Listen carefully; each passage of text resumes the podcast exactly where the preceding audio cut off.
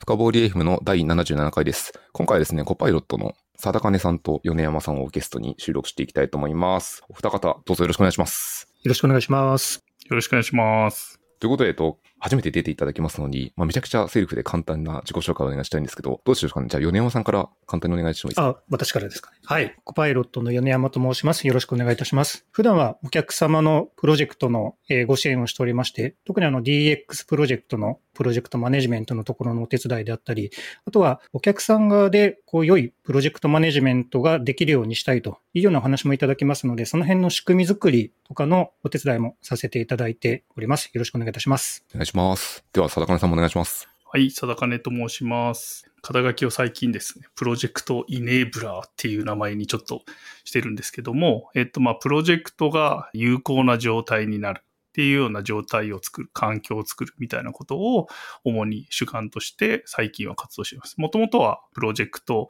マネジメントとか、実際にプロジェクト伴走して進めるみたいなことをやってますし、今でもまあ多少はそういう仕事をやってるんですけど、基本的にはその活動は、えープロジェクトがイネーブルな状態を作るというようなものを目指して、えーやってますと。で、その活動の中で、コパイロットの中では、プロジェクトスプリントっていうメソッドだったりとか、スーパーグッドミーティングスでサービスの開発の方に携わっていると。っていうような仕事をやっています。よろしくお願いします。ありがとうございます。お願いいたします。今回ですね、お二方をお呼びした経緯というのはですね、あの、大元をたどると、及川拓也さんがですね、プロジェクトとかミーティングのところで、なんかいい知見ないですかって雑に振っていったらですね、コパイロットさんのブログとかを紹介いただいてですね、めちゃくちゃ読んだら、これなんでもっと広まってないんだろうと僕が思い始めてですね、あの、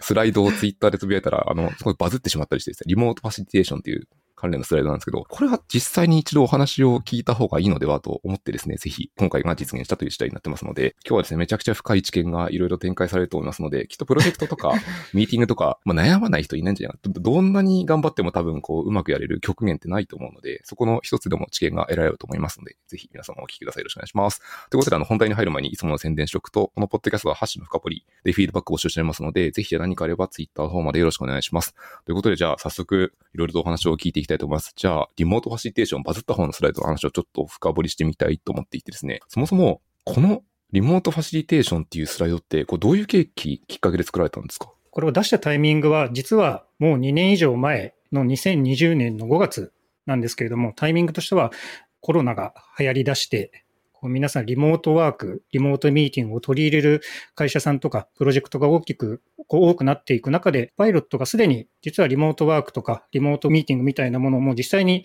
結構やって、こう実験的に取り入れていましたので、ちょっとその辺の経験が皆さんに活かしていただけるのではないかと思って作成したというのが経緯になります。なるほど。その前ってどのぐらい実際に経験があったんですか？年数とか。とですね、あの、実は私が新潟からリモート勤務をしているという人間なんですけれども、大体もう2年ぐらいでしょうかね。私が入る前からやっていたと思いますので、2、3年はこうちょこちょここうリモートでミーティングをするということが行われていて、会社のこうリモートワークの機材とかもコロナの前から割とこう整っていたような状況だったりしておりました。なるほど。じゃあもうコロナの前からずっとやっていたので、その知見をまあ自然な流れで放出されてくださったって感じですかね。そうですね。はい。なるほど、なるほど。ありがとうございます。で、これ言い忘れたんですけど、あの、スライドの資料 URL は、ショーノートの一番上に貼っておきますので、あの、見ていただくのは、この後でも前でも構いませんので、見ていただくと、きっとですね、あ、ミーティング上手くなったなって思うと思いますので、早く見ていただけるといいかなと思います。で、はい。ということで元に戻ると、そう、リモートファシリテーションっていう形なんですけど、そもそもファシリテーションっていう言葉っていろんな解釈があると思うんですよね。今回は米山さんの考えてるファシリテーションってどういうものかって聞いてもいいですか？ファシリテーションと言いますと、例えばファシリテーション協会であるとか、あとはあのファシリテーション入門というこう素晴らしい本、あの堀木美俊さんが出されているものがあるんですけども、そこではこう知識創造活動を支援し促進していく働きがファシリテーションであると書かれているんですけども、このスライドで整理したものも基本的には考え方としては同じになりますが、ちょっと違うところとしましては、堀さんの中でコンテンツではなくプロセスの舵取りがファシリテーションではま大事ですよということが書かれているんですけども、その舵取りの部分ですね、それをよりスムーズにするための仕組みみたいなところにも目を向けている点は一つ特徴的なところ、まあ、違いというほどでもないんですけれども、特徴的なところかなと思います。であとは特定のファシリテーター一人でファシリテーションするのではなくて、こうみんなで関係者、参加者、全員でファシリテーター的な役割を担いながら会議とかプロジェクトを進めていこうという点を重視している点も、このスライドで表現しているところの特徴かなと思っています。ありがとうございます。いや、めちゃくちゃ素晴らしいのと同時に、もうこの時点でメモから脱線し始めるんですけど、結構 あの、コンテンツとプロセスとおっしゃってるところのコンテンツとプロセスって具体的にどういうものですか？コンテンツを一言で言うと、そのプロジェクトで生み出したい成果そのものですね。例えば、わかりやすい例で言いますと、ウェブサイトを作るみたいな話であれば、ウェブサイトそのものがコンテンツになったり、あとは、まあ、ウンドメディアのようなサイトを立ち上げるっていうことであれば、記事そのものがコンテンツになってくると思うんですけども、まあ、それはそれで当然、こう最終的なアウトプットとして大事ではあると思うんですけども、それがいいものが生み出されるためには、プロセスとか、こう環境の方が大事だよねっていうところを重視してまして、そこに目を向けて、プロセスとかどう進めていったらいいのかっていうところをいろいろ丁寧に書いているというところがまあ特徴かなと思います。なるほど。じゃあ、ここでいうプロセスは、例えば仕事の進め方とか、まさにミーティングの進め方とか、チームの関係とか、その辺も環境に含まれると思うので、その辺をまるっと考えたのはプロセスって感じですか？そうですね。はい。なるほど、ありがとうございます。これあれですね、組織開発でとかで言われる、あの、コンテンツプロセスとまさに似てる、ほとんど同じような話かなっていうふうに理解したんですけど、これは合ってますか？あの、そのイメージで間違いないと思います。了解です。じゃああれですね、あの、ショーントにあの、いつもの氷山モデル貼っとこうと思います。あの、出てるのがよく言われるコンテンツで、海の下に沈んでるのがプロセスっていう感じですね。ありがとうございます。で、もう一個質問があります。えっ、とですね、全員でファシリテーターをするのを、こう、相違点としておっしゃられてたんですけど、全員でファシリテーターするのって、これって人によっては、え、なんで？一人でやった方がうまくいくんじゃないと思う人もいると思うんですけど、この辺って何でですか？結局、こう特定の一人でファシリテートをしたり、あとこれマネジメントということも同じかもしれませんが、特定の一人でファシリテート、もしくはマネジメントをしていくっていうのが、そもそももう無理なんじゃないかと。いうことが前提としてありますと。それは、あの、プロジェクトがより複雑になってきたという昨今の社会の流れもありますし、そもそもそういうものを一人に求めることが正しいのかというところもありまして、できればその辺の負担をみんなで分散した方が、ファシリテーターとしてやる、もしくはプロジェクトマネージャーとしてやる人の負担も軽減できるとともに、いろんなことを他の人も役割を経験することで、よりプロジェクト自体も良くなるんじゃないかというところで、なるべく全員でやれるといいんじゃないかというところを我々は大事にしているという感じですね。なるほど。個人的にはやっぱすごい同感する部分があって、ファシリテーションって、まあ、結構僕個人としては疲れるんですよ。よくファシリテーターやるんですけど、精神力というかメンタルポイントを結構疲弊していくので、はい、持ち回りなだけでプロジェクト全体としてはうまくいくなというか、それの方が長く高速で走るためにはいいなっていうのは直感的にわかる部分がありますね。はい。ということで、じゃあ今ちょっとこう、そもそもファシリテーションとはっていうところから話をしてたんですけど、特に今回ってリモートワークのファシリテーションについてフォーカスを残りしていきたいと思いますと、リモートワークのファシリテーションにおいて、特にどういう点を意識されると、まあ、うまく、こう聞いてるリスナーの方もうまく進められるのかなってことは、ぜひお聞きしてみたいと思っていて、どの辺を意識すると特にいいんですかね？まず、一言で言うと、こう、リモートワーク、もしくはリモートのミーティングというものは、基本、こう、認識がずれやすくて、もしずれてたとしても確認しにくいというのがこう特徴かなと思っています。で、その問題をこう前提としてこう整理したものが先ほどのスライドになるんですけども、方法論の前提として私のバックグラウンドを少しお話しますと、実は、あの、大学時代、こう民主主義とか、こう、地域の合意形成に関心がありましたと。なので、こう、民主主義ってどうあるべきかとか、みんなでこう、合意形成をして意思決定をするっていうのは、どういうことなのか、どうすればいいのかというのを考えていた人間なんですけども、そこで感じたのがですね、一言で言うと合意は難しいっていうことですね。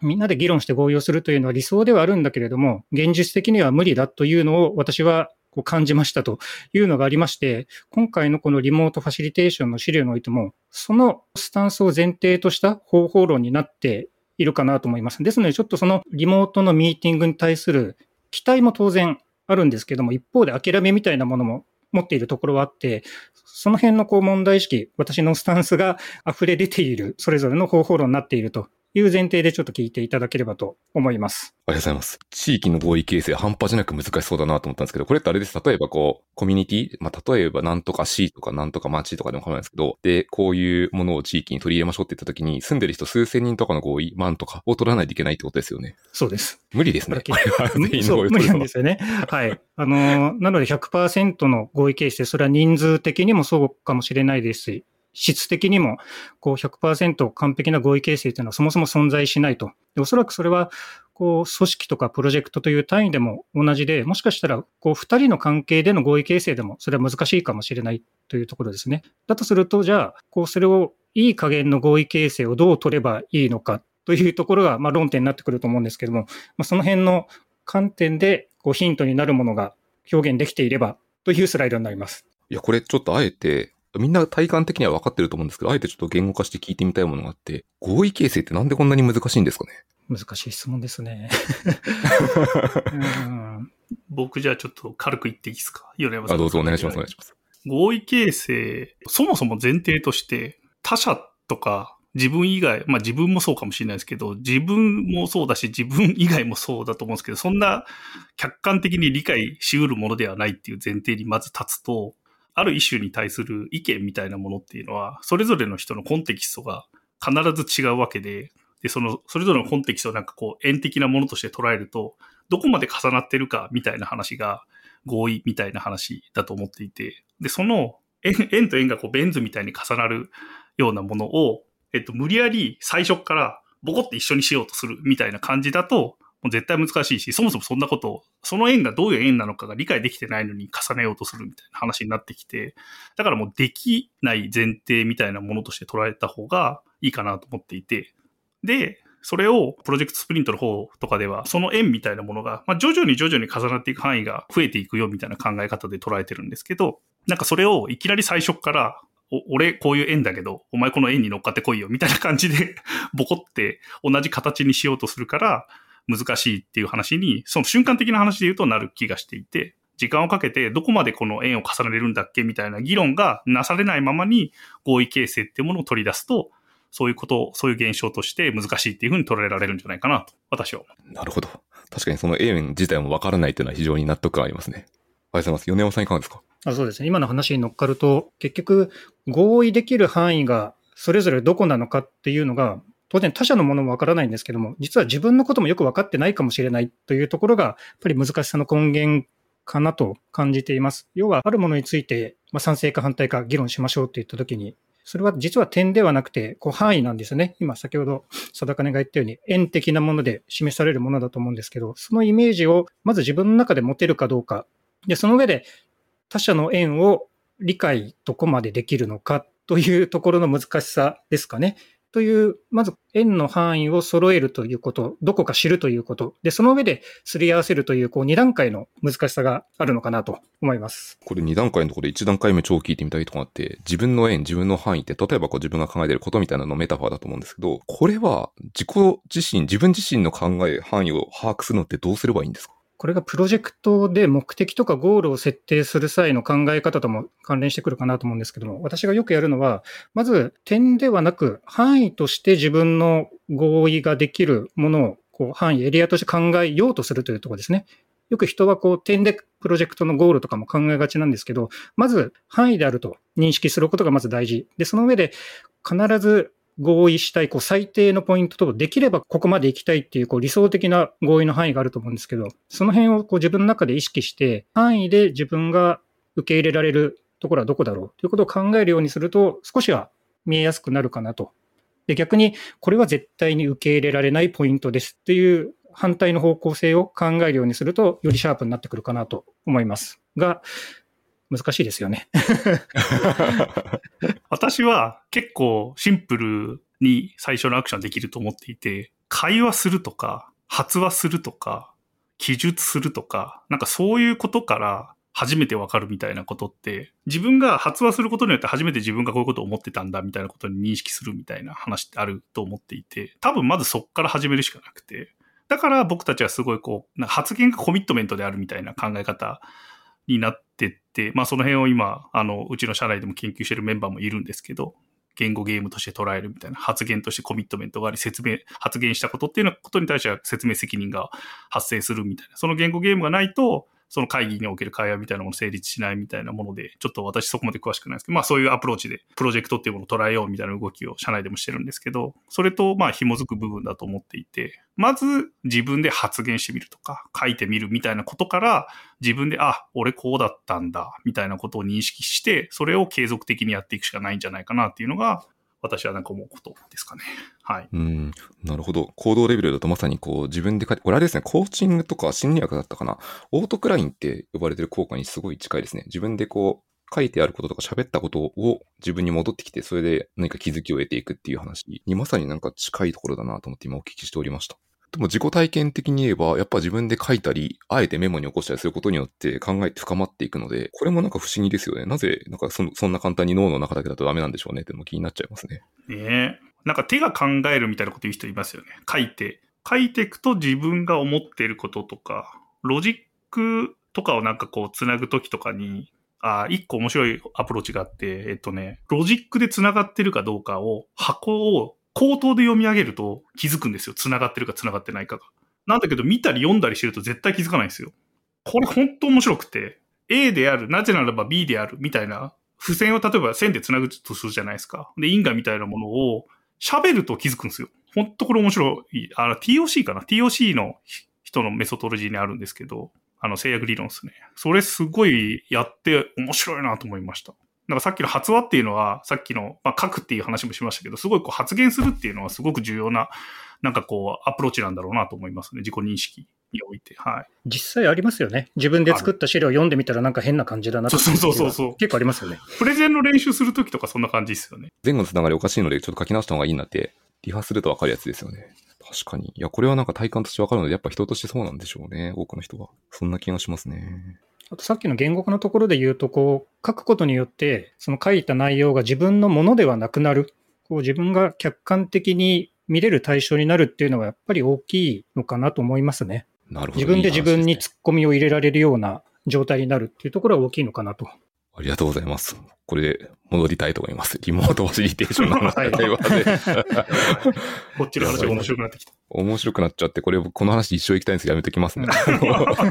多分このエピソードの、ポッドキャストのエピソードのタイトルはきっとリモートファシリテーションと戻ってですね、リモートファシリテーションの進め方みたいなところで、そもそもその合意形成なんで難しいんですかっていうところから少し発生してきてたんですけど、一瞬こう、地域の合意形成は数千人ですか、二人ですら難しいって話もありましたと。で、このスライドの中でよくよく見ていくとですね、人数は絞ったた方がいいですよってことが書かれてたりするんですよね。やっぱこれリモートとか、まあオンラインだってもオフラインでもあっても変わらないかもしれないですけど、やっぱ人数絞るのってなんでこんなに大事なんですかね？基本的には、こう人数が増えると、コミュニケーションのコストが高まって、精神的負担も高まって、結局合意しづらくなる、議論しづらくなるっていうのが一番大きいのかなと思っています。であと、それとは別軸の話なんですけども、なリモートになってずっと一日中オンラインミーティングですというような方も少なくないと思うんですけども、やっぱりそういう状態を見ると、なるべくミーティングの時間を少しでも減らして業務の負担を軽減しないとみんな持たないんじゃないかという時間的な問題もあって、やっぱりなるべく人数を絞った方がいいのかなと個人的には強く感じています。確かにあの、結構マネージャーとか、アウトルックとか Google カレンダーが全部ミーティングで回ってるのってたまに見なくもないので、あれは他の仕事進まなくなるか、もしくは夜に頑張るしかなくなっちゃうので、そうですね。うまくいい仕事のスタイルだないなと思う時はありますね。はい、うん、そうですよね。ありがとうございます。あとですね、ちょっともう一個、この人数で今聞いたんですけど、人数はえっと、一つの定量性のところで、もう一つ聞いてみたいのは、やっぱ定例とかある程度ミーティングを取る人って多いと思っていて、時間も気にする方もいらっしゃると思います。まあ、1時間がいいのか30分がいいのか15分がいいのかとかって、いろいろあると思うんですけど、この資料の中で、あ、これ非常に面白いなと思ったことがですね、1時間のミーティングを1回よりは30分を2回やった方が週にですね、いいんじゃないかってことがあの書かれていてですね、この辺も、まあ、どういう背景からこれ来てるのかなっても聞いてもいいですか？はい。やはりリモートになると、そのミーティングしか顔を合わせませんという状況にどうしてもなりがちなので、ミーティングとミーティングの間に何かあったとしても、コミュニケーションが取りづらくなってしまう状況があるかなと。で考えたときに、こうトータルのミーティング時間としては同じなんだけれども、状況によっては時間を分けてこまめに会話をした方が、お互い安心感も得られますし、やってることの確認とか、アウトプットの方向性がずれてないとか、そういう確認をこまめに行った方が、結果プロジェクトもスムーズに進むんじゃないかというふうにこう感じまして、これは当然状況次第ではあるんですけれども、で、かつ時間を少なくできれば当然理想なんですけれども、1時間、まあ、仮に必要ですっていうことであれば、分けてしまった方がトータルの時間は同じだけれども、結果プロジェクトはスムーズに進みやすいのかなというふうに感じています。これは、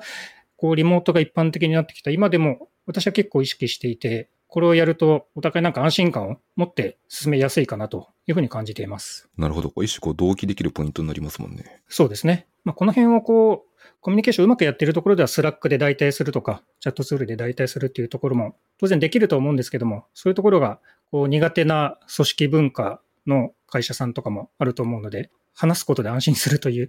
ところは当然人間あると思うので、だとするともう話す場をまめに作ると。で、その一番頻繁なものが、よく言われる朝会で10分、15分でちょっと顔を合わせて状況を共有するというものが、その一番ミニマムなものかもしれませんけれども、やっぱりこまめな確認、会話っていうのは、こう大事かなと思いますね。特にあの、新しいメンバーが入ってきたプロジェクトであるとか、こうお互いの仕事の仕方とか共有できてない関係性のプロジェクトであれば、なおさらこの点意識していただけるといいのかなと思っています。確かにあの、スクラムで開発したりする場合って、まあ、デイリースタンドアップみたいなのってよくあるプラクティスで、まさにこの辺は意識されてるものの一つかなって気がしますね。あと、ちょっと難しいことを今から聞くんですけど、米山さんは状況によってはとお話をされていましたと。状況によっては分けた方がいいし、状況によってはまとめた方がいいっていうところで、この状況って、具体化すると、例えばどういう状況が該当して、該当しないとかってあるんですか？一つは先ほどお話したメンバーの関係性ですね。それが長い関係性があるメンバー間なのか、それとも新しい関係性なのか、新しい関係性である方がなるべくこまめにした方がいいですというのが1点と、あとはプロジェクトの緊急度の状況ですかね。例えば何かをリリースするという仕事でもう実は1ヶ月後にリリースしないといけないんですと。なのに、てんやわんやいろいろ追われているという状況であれば、仮に1週間後にミーティングをセットしていたとしても、1週間、もし問題が放置されると、もうそれがクリティカルな問題となって、もうリリース間に合いませんというような状況になってしまいますので、緊急性の高いプロジェクトほど、なるべくこまめに確認する場をセットいただいた方がいいかなと思います。大体その辺ですかね。人間の関係性でこうずれやすい状況なのか、プロジェクトの緊急度で少しでも早く対応しなくちゃいけない状況なのか、仮に遅れたとしたら取り戻せる状況かどうかというところですね。その辺を判断いただけるといいかなと思います。今の米山さんの話って、その、環境、環境っていうものも、プロジェクトだったりとか、チームとか、すべてをひっくるめて環境みたいな言葉を多分私はこの回でよく使うと思うんですけど、環境の変化が激しいか激しくないかで、なんかこう選ぶ。で、今、米山さんが言ったそのチームの状態もそうだし、プロジェクトの緊急度とか、プロジェクトの状態もそうだと思うんですけど、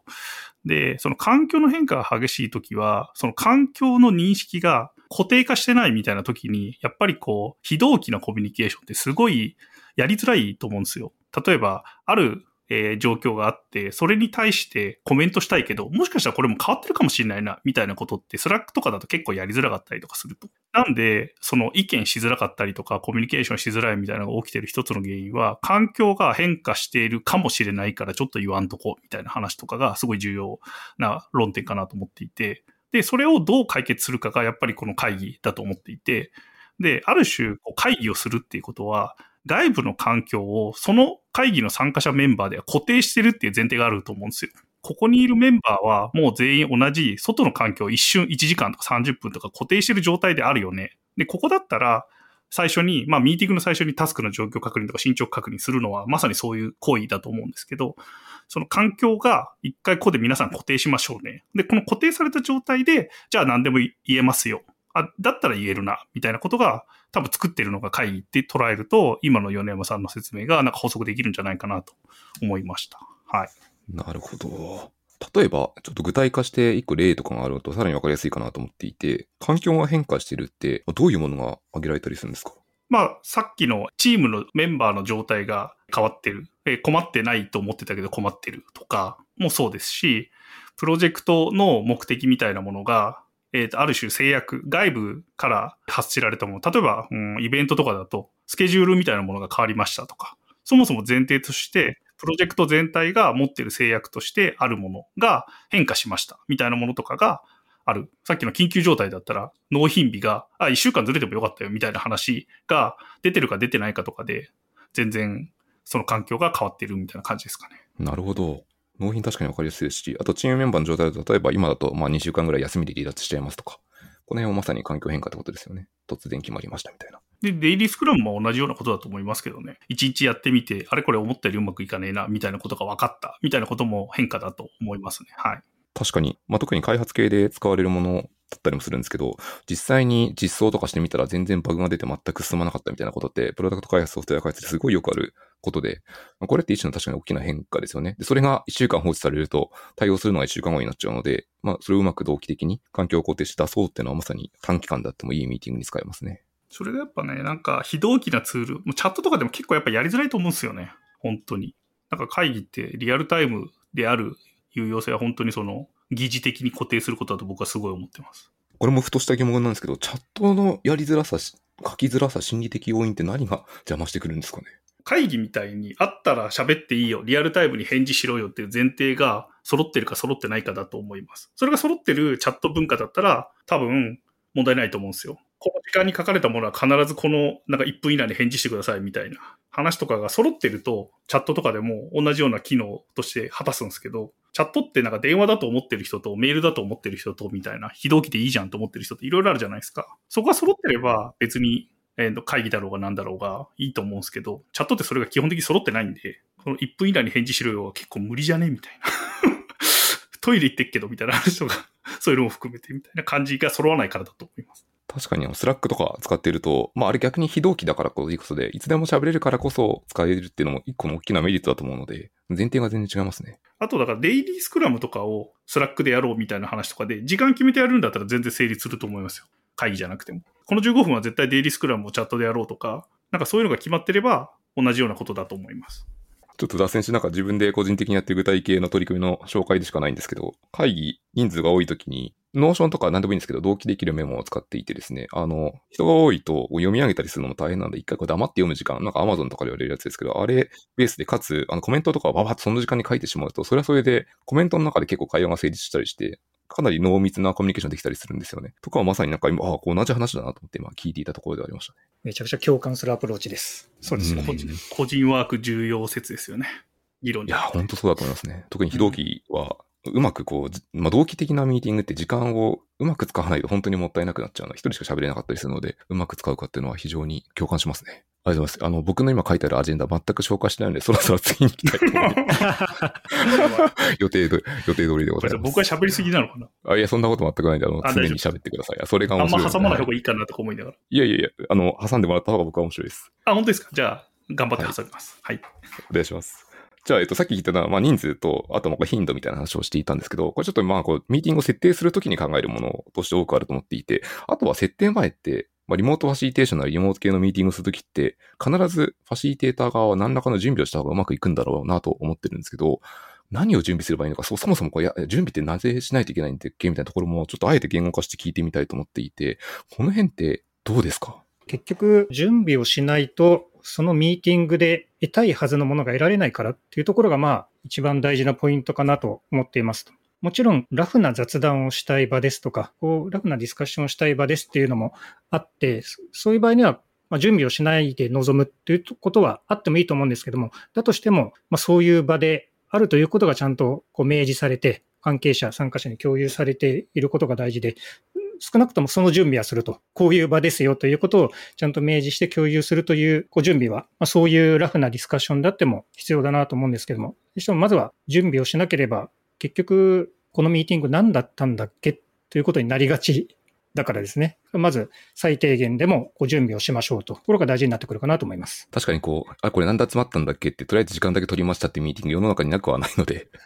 それは本当良くないパターンですね。はい。あと、もう一個の論点的な話で言うと、準備するっていうことが、その会議のプロセスを事前に想定することにつながると思うんですよ。なんで、当日の議論だったりとかのあのケースとかも分かってきたりもするので、準備することですごく当日の進行とか生産性みたいなものは絶対上がるっていう傾向はあると思います。あとは準備してるってことは、事前にその資料だったりとか、ある程度その参加者に対する共有できる情報があるっていうことになるので、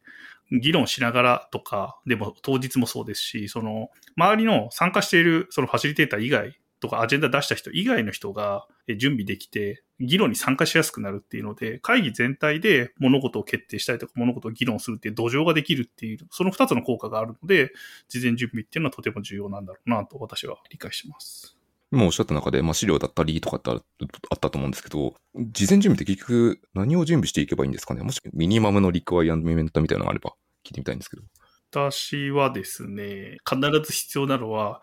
官僚の定義ですね。段の定義？DOD みたいです段の定義です。あの、この議論が終わった時にどういう状態にしたいかっていうのを先に提示するっていうのはすごい大事だと思います。一個あげろって言われればそれになります。段の定義。で、それが、えっと、例えば発散のアジェンダなのか、収束のアジェンダなのか、共有のアジェンダなのかみたいな3つ、大体3種類ぐらいに分かれるって私たちはよく言うんですけど、その段した状態が発散してていいか、収束してていいかみたいなその種類もそうですし、実際に、えじゃあこれはどういう状態で、これを決定したいんですっていうものとして仮説として持ってきてほしいっていうのがあると、議論がすごいしやすくなる。レビューの観点みたいなものに近くなってくると思いますね。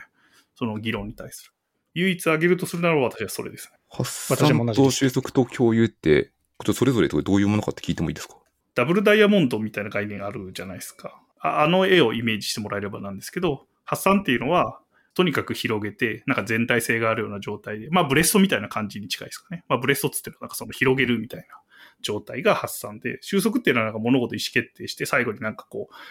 結論を出すみたいな。なんか意思決定してもらいたいみたいな感じが収束で、共有っていうのは単純にその、特に発散も収束もする必要もなく、一旦情報を、えっと、皆さんと認識合わせますよ、みたいな感じの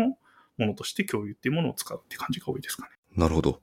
これちょっと、ここで2個だけ聞いてみたいことがあって、まず1個目はですね、共有って、これ、そもそもやった方がいいですかっていう話があり、あつまり何を言ってるかというと、なんか文字を書いて読んでもらえばいいじゃんって思う人もいらっしゃると思うんですよね。僕ちょっとそっちのスタンスに近いスタンスなんですけど、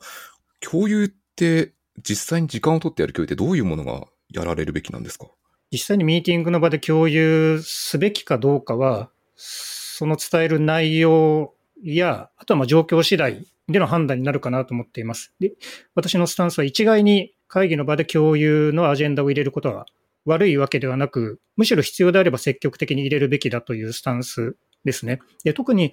意図が伝わりにくいような内容であったり、これちょっと話をしないと疑問とかいっぱい出てくるんじゃないかと思われるものは、当然ドキュメントベースでも事前に共有はして、読んでおいてもらうということをしたとしても、ちゃんと話をして、その場で参加者の理解度がどれくらいなのかとか、っていう反応をこう探るという意味でも、会議の場で共有をする、した方がいい論点もあるかなと思っています。面白い。この、この問い面白いなぁえーっと、僕はカルチャーとして絶対読んでくるぞみたいなものがあるんだったら共有はいらないと思います。基本的には。意味、意味的には。なんですけど、会議で共有っていうものを持ち出すときに何がしたいかっていうと、次に誰かの行動を促したいっていうのが絶対前提としてあると思ってるんですね。会議でですよ。会議じゃないとこの共有っていう話じゃなくて、会議での共有っていうものの意味は、ただ共有しますみたいな、目的特にありませんみたいな共有ってもなくいいと私は思っていて、まあ、だったら別にいらないじゃん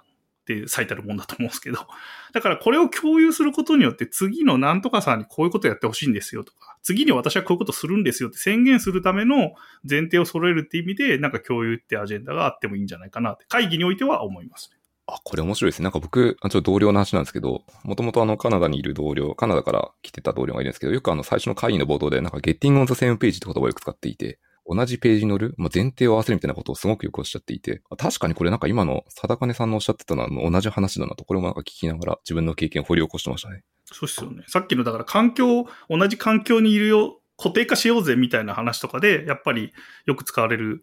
ものになるかなと思いますね、共有は。だから会議の冒頭とか最初の方にやるっていうのは結構多いと思います。それがあった上で、この会議ではこのアジェンダ話そうぜみたいな話になるとか。ありがとうございます。今これまさに僕が2つあるうちのもう1個につながるところを最後会議ではこのアジェンダを話そうぜっていうところにつながるんですけど、まあ発散と収束と共有っていうのがあった場合に、まあ、仮にこう全部やった方がいいじゃん、一つの会議でって話になった時に、これってなんかいい順序性とかあったりするんですかね？一つのアジェンダについて共有、発散、収束みたいなことをするのか、それとも、それがまあ、アジェンダごとにこう別の目的、このアジェンダは発散でいいけど、このアジェンダは共有みたいな、こう両方のケースがあると思うので、一旦同じ一つのアジェンダについてその三つのケース、共有、発散、収束がま必要だとするならばで言いますと、基本的には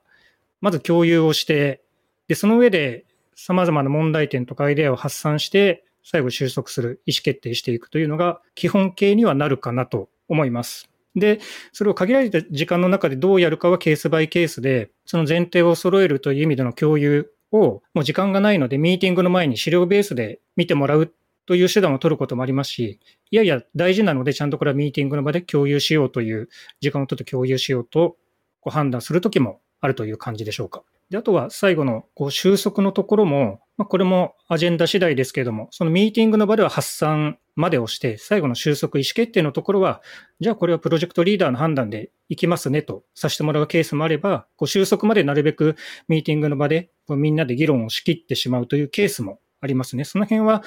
役割とか、あとは意思決定が必要なこう時間軸とかですかね。今すぐ決定しなければならないのか、それとももうちょっと時間をかけていいものなのかどうかと、その辺の状況次第でこうアジェンダの設計を変えていく感じですね。今のやつにじゃあちょっと補足というか乗っかると、会議自体がプロジェクトのどのタイミングでどういう目的で行われてるかが認識されている状態じゃないと、会議自体を発散で終わらせていいのか収束で終わらせていいのかみたいな話とかの仮説って立たないと思うんですね。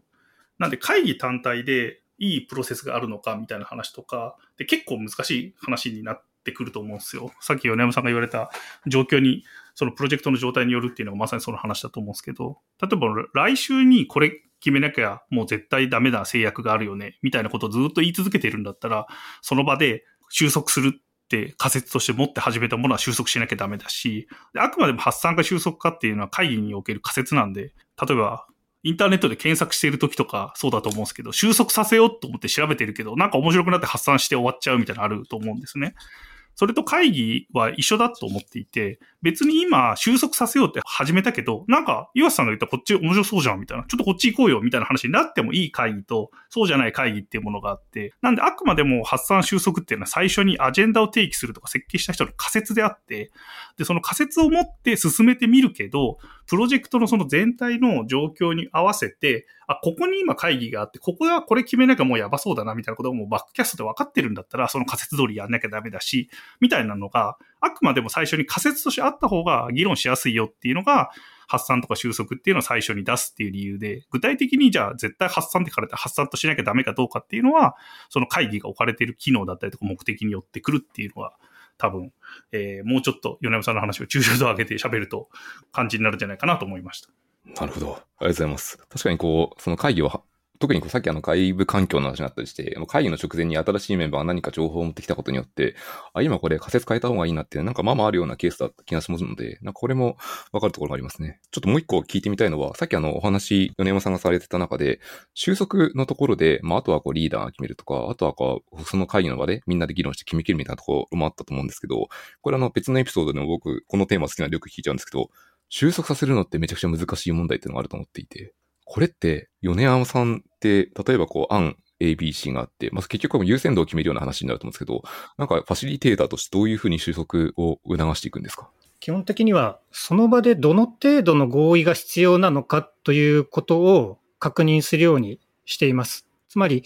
分かりやすいところで言いますと、全員の賛成が必要なのか、それとも反対がなければいいぐらいの話なのか、これって同じようで結構レベル感が違ってくるので、まずそれをこの場で合意すべきものとして、どの程度のラインをこの議論で合意する必要があるのかというのを確認するようにして、かつその上で合意のハードルをなるべく下げようと私は基本的にはしますと。つまり一旦全員で賛成するところを目指さなくていいんですよねと。こうなんとなく、例えば多数決で投票して多そうなところでいいですかねとか、それをもとにプロジェクトリーダーが判断するでもいいですかねとか、逆に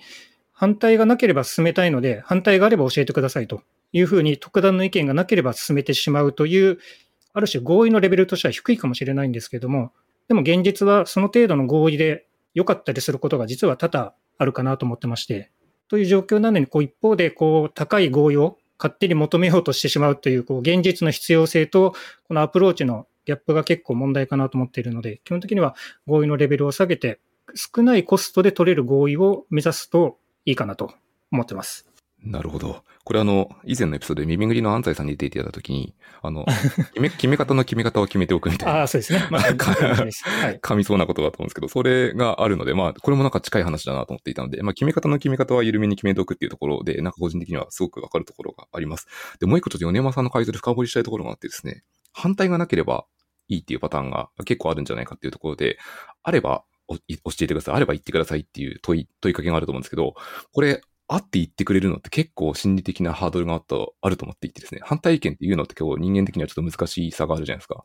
それをうまく言ってもらうための、こう、意見が言いやすくするためって、どう、どういうことをしたらいいんですかね？私がよくやるのは、もう、例えばチャットとか、まあ、ミロとかホワイトボードを、オンラインのホワイトボードを使っていたらそれ上でもいいのですが、一人一個違和感を書いてくださいというようなアプローチをして、こう強制的に違和感があれば書いてもらうようにすることがありますと。で、なぜそれをやるかと言いますと、出してもらったとしても、これぐらいの違和感で済んでるんだなっていうことを、そのアジェンダのオーナーとしてはこう確認したいと。で、それぐらいのこう反対意見であれば、まあ、必要なものは個別にやり取りをして解消するようなアプローチを取りますけども、まあ、全体として無理やり上げてもらったとしてもこれぐらいということは、まあ、進めても大丈夫だなという自分自身安心感を得られるこう一つのきっかけになるので、まずはみんな何でもいいので、一個反対意見、違和感上げてくださいのやり方でお願いすることはあります。そうすると皆さんも、しょうがない1個書くかという形で書いてくれるので、1個書かないと終わりませんみたいなことをするときもあります。これ今話聞いてて最高だなと思ったのが1個あってですね。何でもいいから違和感を言ってくださいじゃなくて書いてくださいなんですね。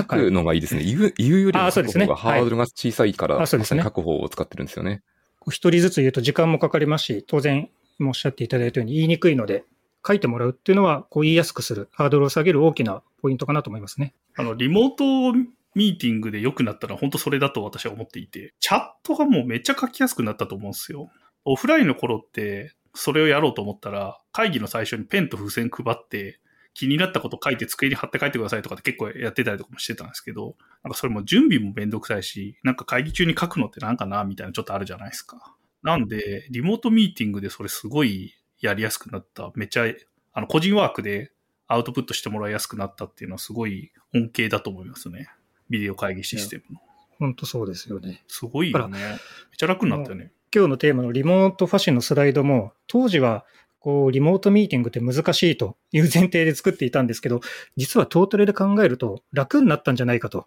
いうのをすごい感じますね。それは今の定金のたようなこう意見を出すというところもそうですし、ファシリテーションとかもなんか以前よりやりやすくなったんじゃないかっていうのはすごい感じますね。そっちのスライドを出した方がいいですかね。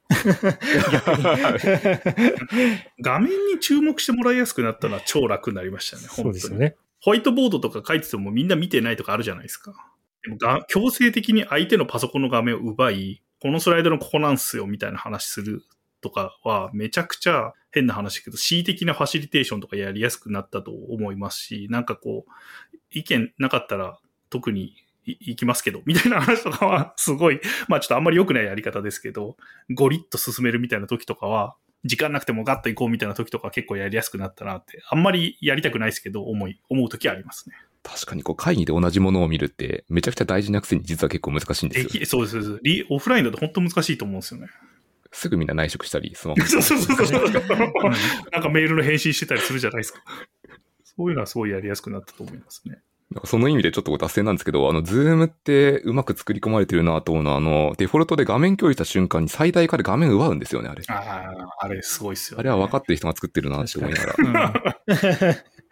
あとあれですね、ブレイクアウトルームはマジ発明だと思います。あれはオフラインで本当できなかったと思う。あれで4人ぐらいでパッていきなりグループワークとかできるじゃん。さっきの個人ワークと一緒で、少人数のグループワークとかがもう瞬間でできるとか、もうあれは本当神がかって便利だなと思います。これですね、ちょっと収録時間的にも53分レコーダーが回っていてですね、僕は後編でもう一本撮りたいと思ったので、最後にもう一個だけ質問して終わりにしたいと思いますと、リモートであれ、オフラインであれも、これが共通ですね。結構議事録って大事だと思うんですよね。というのも、こう残しておかないとみんなすぐ揮発して忘れてしまうので。で、一方で議事録ってどうやって書いたらいい？どのぐらい書いたらいいっていうのは、みんな結構永遠に悩んでるところかなと思っていて、ぜひですね、こう、まあ、プロフェッショナルの米山さん、貞金さんにどうしたらいいっていう一個意見をいただいて終わりたいと思うんですけど、議事録ってどうやって作っていったらいいですか？そうですね。あの、一言で言うと、会議中にみんなで取り切ってしまう以上、みたいなところがあるかなと思います。結局、議事録の難しさっていうのは、ミーティングの後起こそうとすればするほど、時間が経てば経つほども作れなくなっていくものなので、なるべくもうそのミーティングの場で作り切ってしまうと。で、その前提としては、必要な程度の流度でいいというラインを確認するというところですね。先ほど、ま合意のラインを下げるという話をしましたけども、議事録も同じで、全部が全部発言した内容をすべてこう字に起こす必要はなくて、そのプロジェクトで必要な流度感、必要な情報量で残していればいいものだと思いますので、まずはそれをこうメンバー間で確認して、こう全部頑張って残す必要はないよねと。ミニマムこう決定事項と to do だけでもいいというケースは多々ありますので、それを確認すると、取る人も気が楽ですし、で、かつそれを複数人で取れば、こう、to do の抜け漏れとかもなくならないようになっていくかなと思いますので、その辺のラインを確認できるといいかなと思っています。もう一個聞いてみたいんですけど、あの、みんなで、みんなで書くのがいいっておっしゃって、冒頭におっしゃってたじゃないですか。みんなで書いてもらうようにするコツとか、うまい誘導の仕方ってありますか？そうですね。あの、まずはみんなで取ることの意味といいますか、先ほど申し上げたようなことを伝える。で、その一番の意味は、結局、こう一人で書いていると、取りきれなかったり、そもそもこう理解が間違っているケースがあるので、みんなで取った方がより正しい議事録になりやすいというような、みんなで取ることの意味をまず共有していただけるといいかなと思います。で、その上でどう取るかっていうところなんですけども、いきなり慣れていない環境の中でみんなで取りましょうと言っても、皆さん手が動きにくくなってしまって、こういつも取ってるメンバーだけで取るような形になりがちなので、例えばでお勧めしているのが、こうアジェンダごとに取る人を決めてしまうと。例えば、A さんがメインで議論するアジェンダであれば、B さん、C さんで議事録を取ってくださいねとお願いしたり、で今度 B さんがメインのアジェンダになれば、A さん、C さん、B さん以外で取ってくださいねということを一個一個お願いして、じゃあこれはもうそれぞれの担当で取るようにしましょうと。こう少し小分けにすると取りやすくなるので、そこまで細かく、まあ、指示といいますか、役割分担ができるといいかなと思います。要はそのミーティング全体で A さん一人でっていうのはとても負担になるので、アジェンダごとに小さく分けて担当者を変えていくと少しは取りやすくなるかなと思います。確かにこう、アジェンダごとにこう、まあ、一種の輪番というか、ロールを変えていくっていうのは非常に面白いですね。はいこれもあの、冒頭におっしゃっていた全員ファシリテーターが理想っていうところで、全員が会に対してオーナーシップを持ちやすくなるので、めっちゃいいアプローチだなと思ってあ、そうですね。そこにつながっていくものですね。うん、うん、うん。ありがとうございます。じゃあですね、あの、聞きたいこと山ほどあるんですけど、終わらなくなっちゃうんで、一回これで終わりにしたいと思います。はい。あの、後編も作ります。えっと、前編はですね、これで終わりにしたいと思っていてですね、あの、最後に、あの、もし、コパイロットさんの方からですね、何かリスナーにお届けしたいメッセージとか宣伝とかあればと思うんですけど、いかがでしょうか？まあ、今回、あの、リモートワークのファシリテーションということをテーマにお話をさせていただきましたけれども、まあ、この辺はツールも日々どんどん新しいものに進化していったりするところはあるかなと思いますので、ぜひコバイロットの中だけではなくて、いろんな人とミーティングのあり方とか、プロジェクトの進め方、リモートでどうやったらいいんだろうというところを研究していきたいなと思っておりますので、このリモートのスライドを見ていただいたり、あとは弊社のブログを見ていただけましたら、あの、いろいろなところでつぶやいていただいたり、フィードバックをいただけると嬉しいなと思います。ぜひ、皆さんともっとご自分たちが働きやすい環境を作っていけるといいかなと思いますので、いろいろなご意見いただければと思います。ありがとうございます。ありがとうございます。貞金さんとか米山さんに絡んでみたいと思ったらどうすればいいですか？絡んでみたいと思ったら、なんでも、なんでもいいですけど、ツイッターとか。そうですね。ツイッターいいですね。ツイッターがいいな？フェイスブックでもいいんですけど、ツイッターがいいな。なんでもいいですよね。あんま絡まれないんで、結構全力で帰りますよね、僕たちね。あの、岩瀬さんみたいに人気があるわけじゃないんで、あんまり、なんか。なんか、寂しい感じになってますけど。なんだろうな、なんでもいいっすよね、本当ね。これ、ブログの URL とかあって、貞金さんなりの山さんにメンションして絡んでいくのはいいかもしれないですね。もう本格的に絡みたかったらね、コパイロットにジョインいただくみたいなものでも大丈夫です。そうですね。採用も、はい、常にやってますので。ありがとうございます。じゃあ、あの、この辺のリンクも全部、あの、ショーノートに最後に載っけておきますので、もし興味あればですね、コパイロットの方のページもご確認いただければと思います。ということで、えっと、最後の僕の宣伝をしております。このポッドキャストはハッシュの深掘りで、フィードバックを収集しますので、あの、今日のエピソードを聞いてですね、あ、これ良かったなでもいいし、気づきでも何でも構いませんので、質問でも構いません。何でもあれば書いていただけると、あの、出演いただいたあの、二方もめちゃくちゃ喜ぶと思いますので、ぜひ、フィードバックの方、よろしくお願いします。ということで、えっと、今回のエピソードはこれで終わりにしたいと思います。高根さん、米山さん、どうもありがとうございました。ありがとうございました。